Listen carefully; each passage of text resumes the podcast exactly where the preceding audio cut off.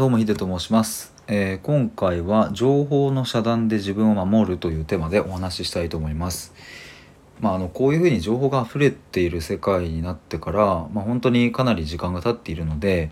まあそして特にね最近は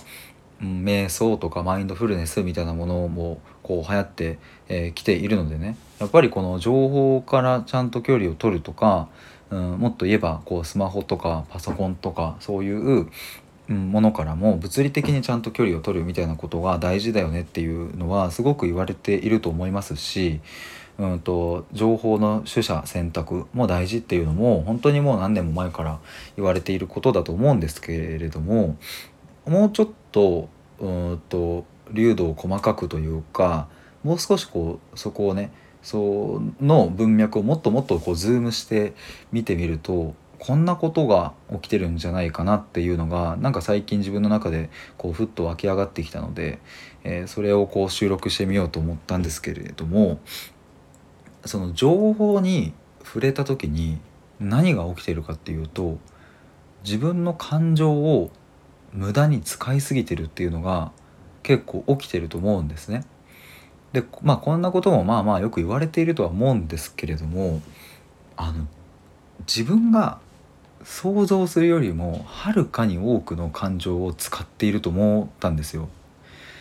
例えばうんじゃあインスタグラムの、うん、ストーリー機能で自分がすごく仲いい友達が、うん、何かねこう楽しかった旅行の思い出とかをアップしている時に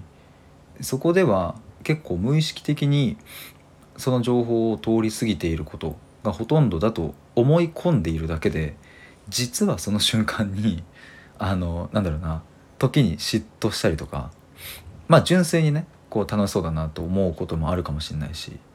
うん、まあただ逆にあんまりね、まあ、仲良くない人であればがそうやって楽しそうにしているのを見たらなんかちょっと胸がざわざわするとかねわかんないですけども人によって、うん、そういうことってあると思うんですね。でそれは今は個人の SNS の話をしましたが例えば他にもうんと Twitter や Facebook や、うん、そういう類のものって広告とか出てくるし、まあ、YouTube もそうだし TikTok とかも、まあ、あとはまあまあテレビとかも今でもそのワイドショーがあったりとか、うん、まあいろんな情報に触れる瞬間っていうのもあると思うんですけれども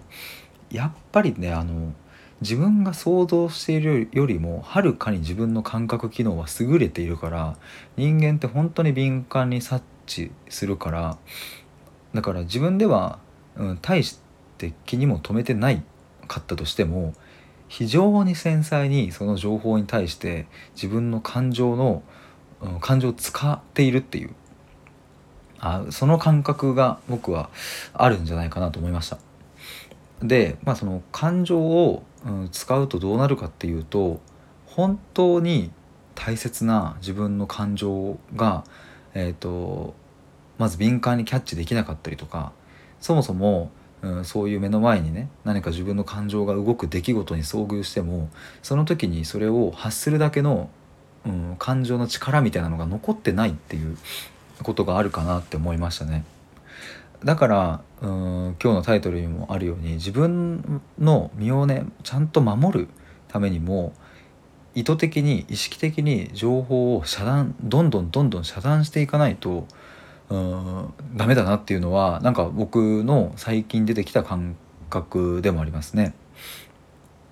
やっぱりあのこういう風な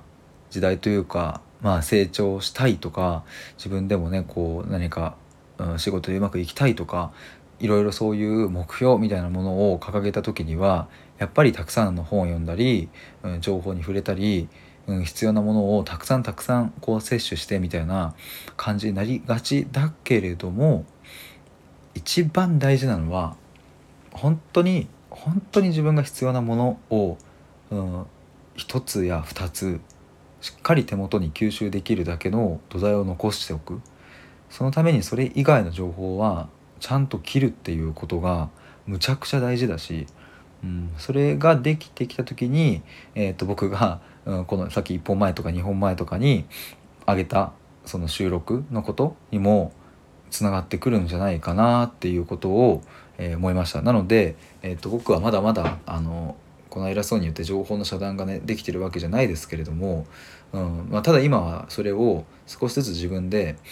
選択してきて、えー、と遮断しつつあるのでもっともっと自分に必要なものとそうでないものをちゃんと敏感に、うんと感じられるように今後もしていきたいなというふうに思っています。ということで以上です。